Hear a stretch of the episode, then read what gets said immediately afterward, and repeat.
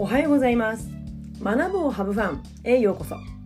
このポッドキャストでは29年間の公立小教師を経て現在フリーランスティーチャーとして活動中のじゅんじゅんが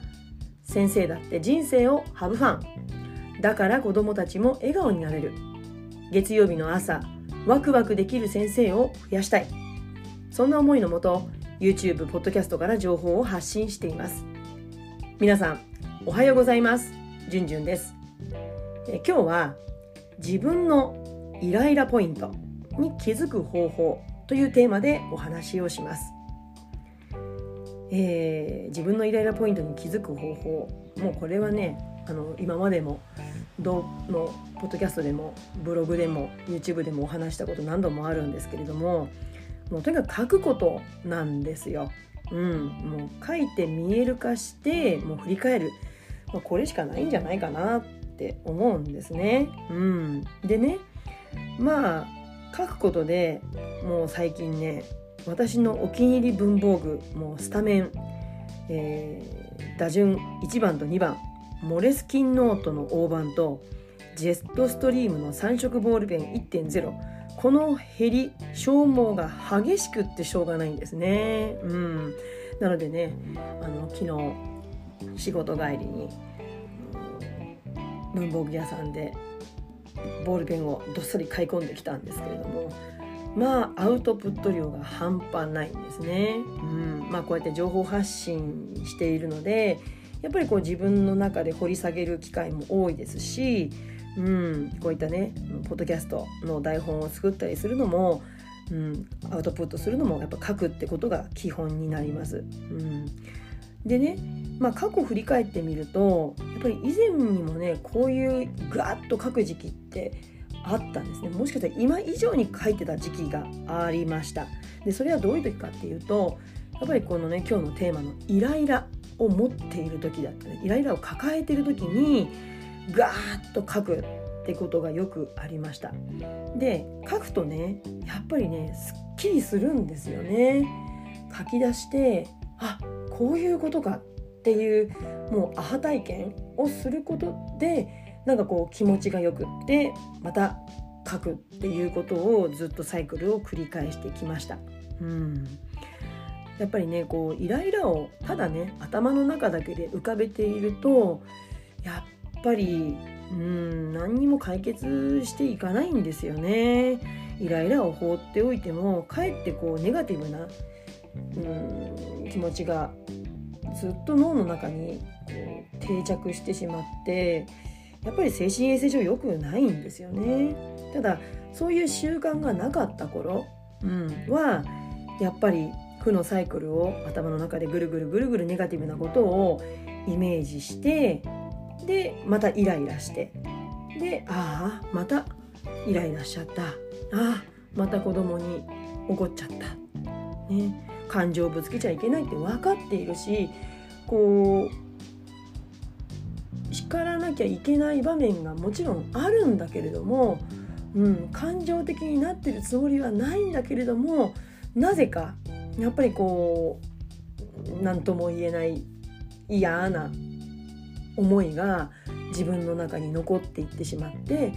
ああって、うん、やっぱりねこうう子供たちを怒ったり叱ったりすることで子供たちを何とかしようとするのは教師として三流だっていうふうにね、まあ、よく言われるんですよ。ああ自分は三流かっていうふうにね落ち込むわけですね。で一人で反省会をこうね家で開いて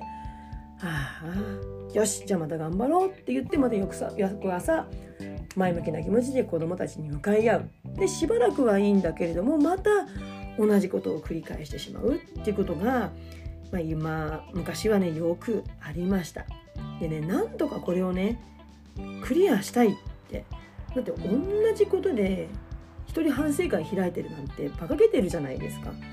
本当に嫌なのになんで自分がこんなに嫌な思いをしてるのにまた同じことを繰り返すのか。もういい加減にしようよと思ってガーッと、うん、書き出しました、うん、なぜイライラするのか、まあ、とにかく自分のまずイラッとポイントですよね。自分がイライラするポイントって一体どこなのかっていうのを見つけるために、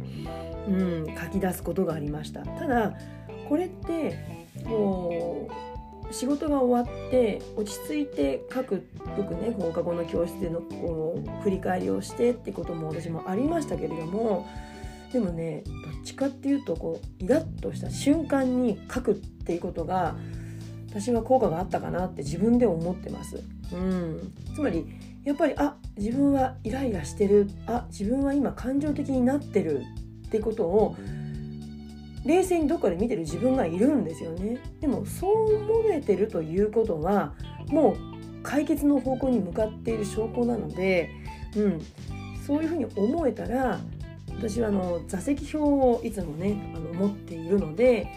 こうバインダーにね座席を挟んででそこにちょこっとメモするようにしました。でそれを、まあ、1週間なら1週間ずっとデータ取っていってまあ、1週間でなかなかデータ取りきれなかったら1ヶ月でもいいんですけども自分が何にイラッとしたのか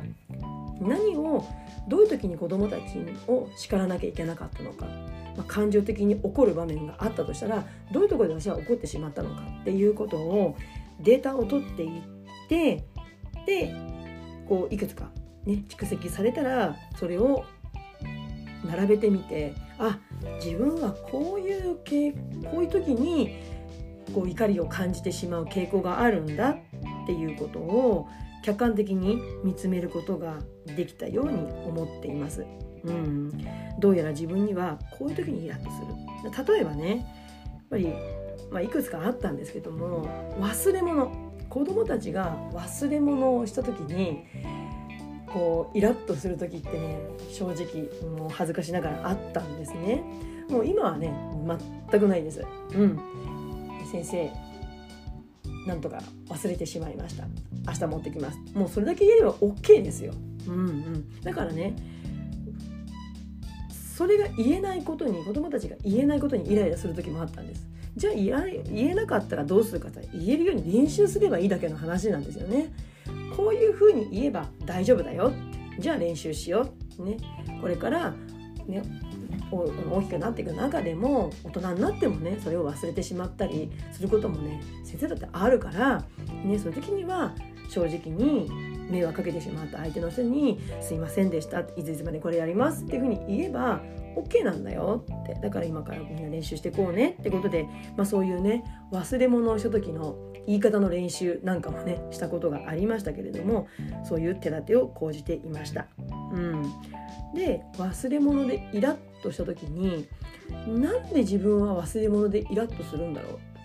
うん、口ではね「いや別に先生困んないよ」って言ってるくせに自分はイラッとしてるんですよ。じゃあなぜかって言ったらあんなに前もって話をしたのにとかねあんなに手立てを講じてあげたのに忘れるっていうことがイラッとポイントだったんですよね。うん、でもねもう頭じゃ分かってるんですよ。仕方がないって。忘れるもんだし。その子その子の発達段階がありますし家に帰ったらもう学校のことなんてもうスコーンと忘れてね遊んでるって子たちもいるわけですよ。うん、帰ってから連絡書を見ないで翌朝また学校来るって子たちもいるわけですよね。だからそういう子たちに対してどうしてあげるかって言ったらもうしょうがないですよね。もうその子の今の発達段階がそこな段階だし、うん、それよりも自分がね精神衛生上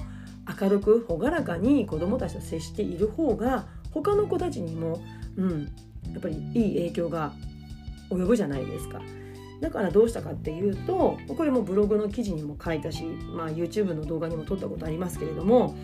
あの忘れ物用のねレンタルボックスっていうのを私作ったんですね。うん、で子どもたちが例えばね月曜日に、ね、体育があって、ね、体操着はあったでもいざ帽子かぶろうと思ったら赤白帽子がないと。ね、でトコトコトコっと来るわけですよ。先生赤白棒忘れてしまいましただから明日持ってきますねで、まあ、それ言えたら OK だけどじゃあ今日どうするのかっていう話じゃないですか。